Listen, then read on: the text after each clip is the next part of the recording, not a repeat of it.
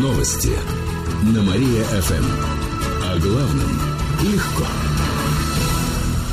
Здравствуйте. В прямом эфире на Мария-ФМ Диана Богатова. В этом выпуске о событиях из жизни города и области.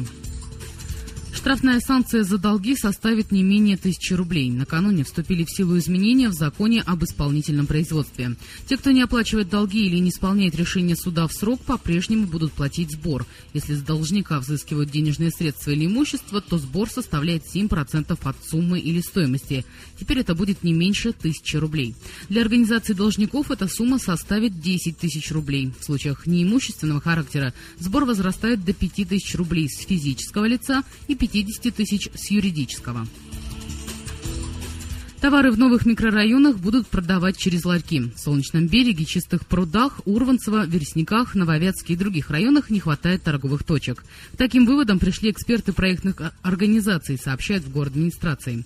Поэтому предпринимателям предлагают разместить там ларьки. В мэрии уверена, что это заинтересует малый бизнес. Сейчас начались неофициальные переговоры. Что касается центра Кирова, ларьков с продуктами там наоборот слишком много. В среднем на тысячу человек должно быть примерно по 500 квадратных метров. В центре эти нормативы превышены. В ближайшее время чиновники разработают новую схему размещения павильонов. В прошлогодние их было около 400.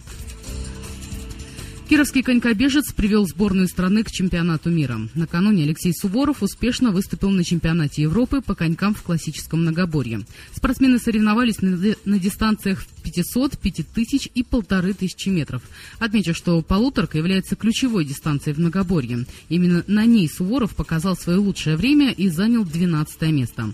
В областном управлении по физической культуре и спорту сообщают, что по сумме всех забегов Кировчанин оказался на 16 позиции. Главный тренер российской сборной Константин Полтовец отметил, что успехи российских спортсменов обеспечили сборной два места на чемпионате мира. В Союзе конькобежцев добавляют, что они также получили три лицензии на чемпионат Европы по конькобежному спорту в Челябинске. Он пройдет в следующем году.